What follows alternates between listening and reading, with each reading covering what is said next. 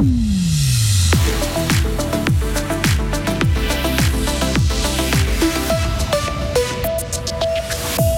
C'est une augmentation qui ne réjouit pas. De plus en plus de personnes ont recours au carton du cœur dans le canton.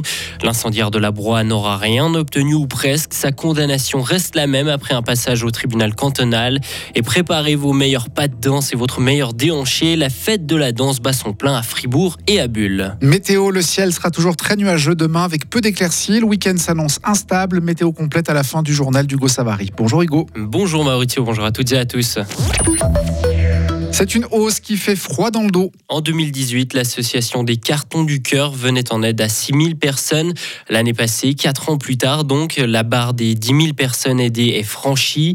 Cette hausse inquiète le président de l'association des cartons du cœur Fribourg, Benoît Sansonners. Elle nous inquiète à la fois au niveau de l'association et à titre personnel, parce que finalement, ce que l'on constate, c'est qu'à un moment donné, on pouvait s'imaginer que c'était normal qu'il y ait des, des problèmes pendant la crise du Covid, mais maintenant, il y a toujours une tendance haussière.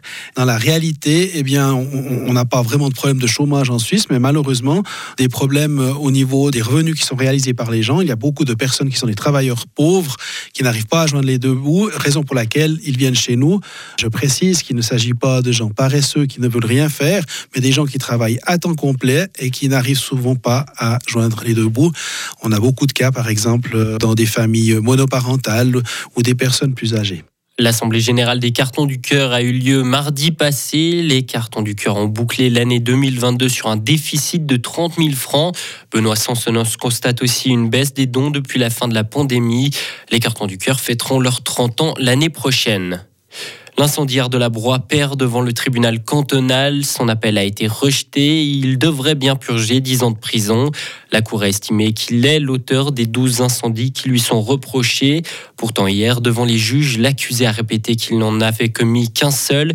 Pour rappel, ces feux avaient tué 80 animaux en 2017. L'accusé a encore la possibilité de faire recours au tribunal fédéral.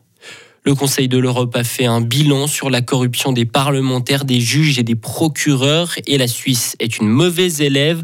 Aucun, aucun progrès n'a été fait dans la mise en œuvre des recommandations européennes.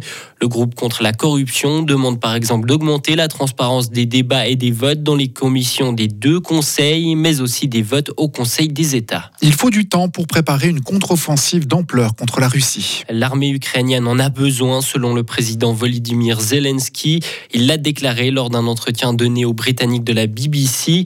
L'armée ukrainienne a entraîné de nouvelles forces et accumulé des munitions et du matériel fourni par les pays occidentaux.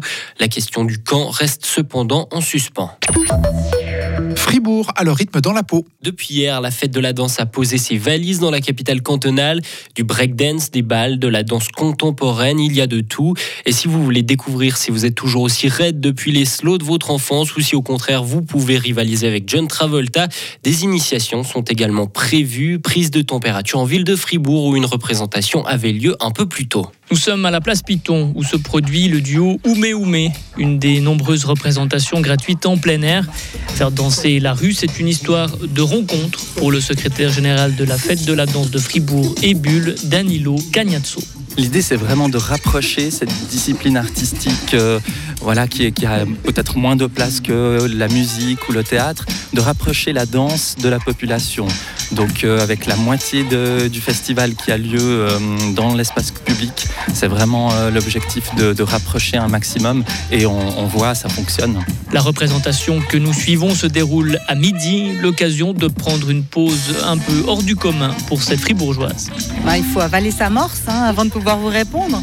Bah oui, euh, c'est très chouette de pouvoir passer sa pause de midi en extérieur et puis euh, de manger en regardant un spectacle. Et ben, c'est comme ça qu'on démocratise aussi euh, l'art dans la rue et qu'on le fait connaître à des gens euh, peut-être qui ne s'intéressent pas forcément à, à, des, à des performances de ce type. Mais amener des spectacles qui nécessitent parfois du matériel, ça demande une certaine organisation. On retrouve Danilo Cagnazzo. C'est sûr que c'est un défi. Euh, avant tout, les, les, lieux sont choisis par rapport aux, aux demandes techniques des, des spectacles. Euh, hier, par exemple, pour Roulette et Violoncelle qui se joue sur des rollers, il fallait un espace euh, assez grand, mais surtout une surface plate, sans trous, euh, sans pavés. Et donc c'était le seul endroit possible euh, à Fribourg. Et euh, au niveau logistique, effectivement, il y a toujours une sono à mettre en place, euh, suivant comment des tapis de danse, des tables, des chaises, des choses à amener qui sont demandées par les, les compagnies notamment. Et si vous vivez du côté de la Gruyère et que vous déplacez à Fribourg est compliqué, la fête de la danse de Bulle se déroule aussi en ce moment. Et la fête de la danse se poursuit jusqu'à ce dimanche. Retrouvez toute l'info sur frappe et frappe.ch.